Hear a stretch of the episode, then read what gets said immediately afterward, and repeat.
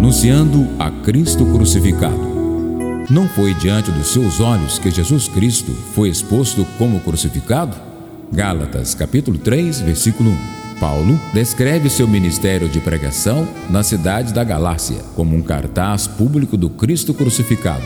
É claro que os Gálatas não haviam presenciado a morte de Jesus, nem Paulo, mas através da pregação da cruz. Paulo trouxe o passado ao presente, tornando o evento histórico da cruz uma realidade contemporânea. Consequentemente, os Gálatas podiam visualizar a cruz e entender que Cristo havia morrido por seus pecados e então ajoelhar-se diante da cruz, humildemente, para receber de suas mãos o dom da vida eterna totalmente gratuita e merecida. Porém, a mensagem da cruz, como Paulo explicou mais tarde em 1 Coríntios, é uma pedra de tropeço para o orgulho humano pois afirma que não podemos alcançar a salvação pelas nossas obras. Na verdade, não podemos sequer contribuir para a nossa salvação. A salvação é um dom de Deus, sem absolutamente nenhuma contribuição da nossa parte. Como coloca o arcebispo William Temple, minha única contribuição para a redenção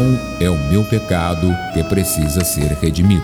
É nesse sentido que Paulo contrasta a si mesmo com os falsos mestres, os judaizantes. Eles pregavam a circuncisão, expressão usada pelos apóstolos para designar a salvação pela obediência à lei, e assim escapavam da perseguição por causa da cruz de Cristo. Capítulo 6, versículo 12. Ele, por outro lado, pregava Cristo crucificado a salvação através de Cristo somente, e assim estava sempre sujeito à perseguição. Capítulo 5, versículo 11. Os evangelistas da atualidade têm diante de si esta mesma escolha. Ou agradamos as pessoas dizendo que elas querem ouvir sobre a capacidade de salvar a si mesmas, ou dizemos a verdade que elas não querem ouvir sobre pecado, culpa, juízo e cruz. Podemos escolher entre deixá-las satisfeitas ou despertar a sua hostilidade.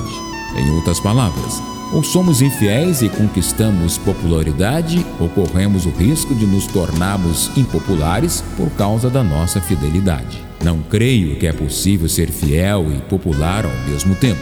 Paulo sabia que precisava tomar uma decisão.